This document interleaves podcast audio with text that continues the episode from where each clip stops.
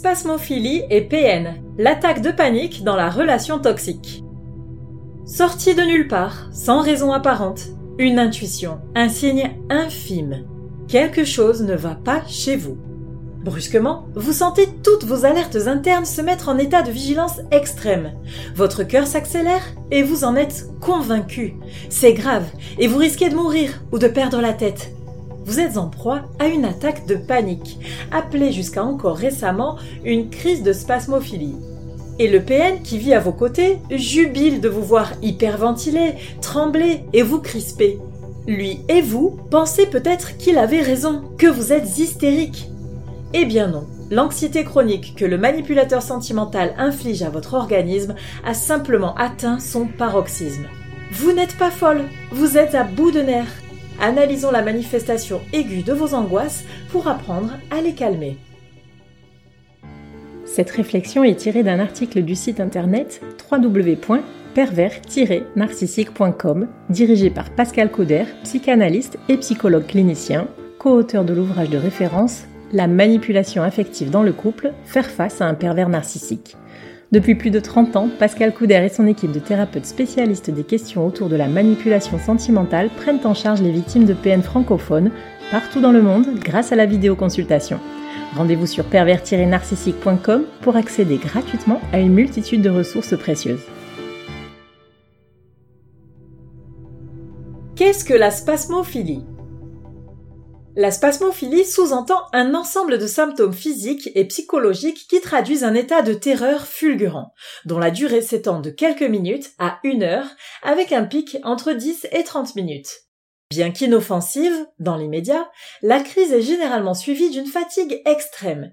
Cette appellation n'est toutefois pas reconnue à l'heure actuelle dans les classifications internationales de pathologie. Pas plus que ses synonymes syndrome d'hyperventilation ou encore crise de tétanie.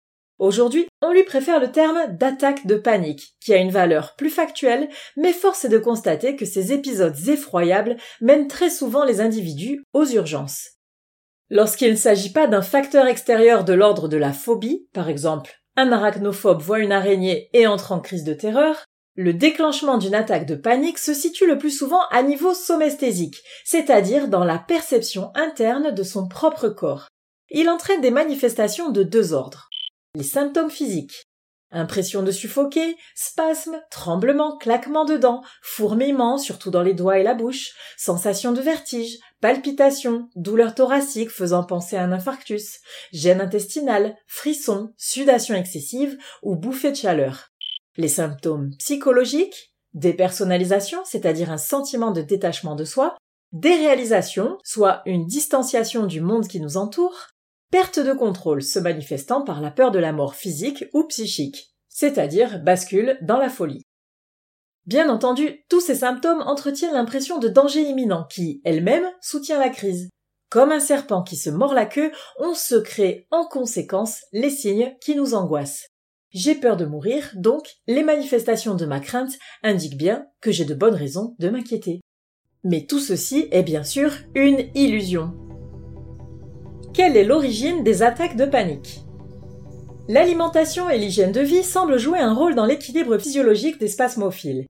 Il leur est souvent conseillé de supprimer l'alcool, les drogues, la caféine et de privilégier les aliments riches en magnésium, en calcium, en zinc et en oméga 3. Toutefois, ces conseils ne suffisent pas à gérer les crises. Il existe en effet trois types de facteurs à prendre en compte. 1. Les facteurs prédisposants. La prédisposition aux crises de panique est fréquente, mais pas indispensable à leur survenue. Elle est d'ordre biologique, avec une réactivité accrue du système nerveux autonome, psychologique, c'est-à-dire acquise au cours du développement, notamment par une attitude de surprotection par les parents ou l'apprentissage de stratégies d'évitement, allant parfois jusqu'à provoquer un trouble de l'attachement. 2. Les facteurs précipitants. Ils sont toujours présents à la première attaque de panique, même inconsciemment. Toutefois, ils ne suffisent pas à entretenir le phénomène de spasmophilie. Ils présentent une dimension psychosociale, particulièrement dans le cadre de diverses épreuves de la vie, deuil, séparation, perte d'emploi, etc.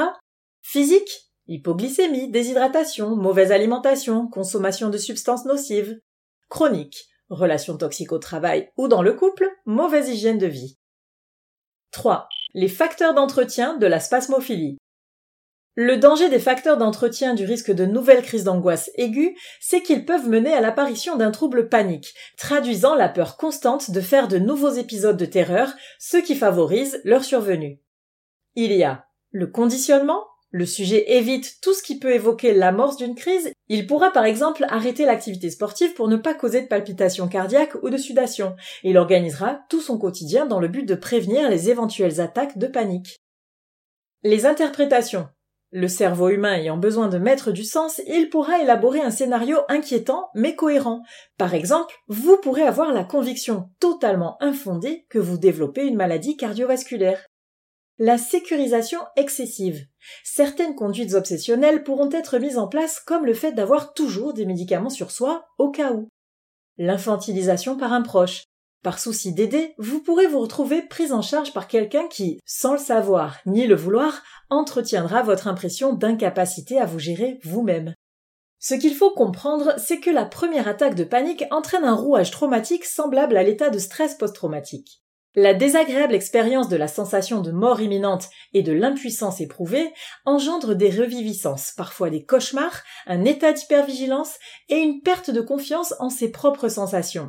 Cela mène à un dérèglement du système nerveux qui peut déboucher sur une anxiété anticipatoire persistante concernant de futures crises, c'est-à-dire à, l'apparition d'un trouble panique, voire à une agoraphobie ou toute forme de psychosomatisation. En quoi la spasmophilie et le PN sont-ils liés? Vivre avec une personne présentant un trouble de la personnalité narcissique dans sa forme perverse met le système nerveux à rude épreuve. Comme nous venons de le voir, l'anxiété chronique due au vécu toxique de la relation d'emprise sentimentale constitue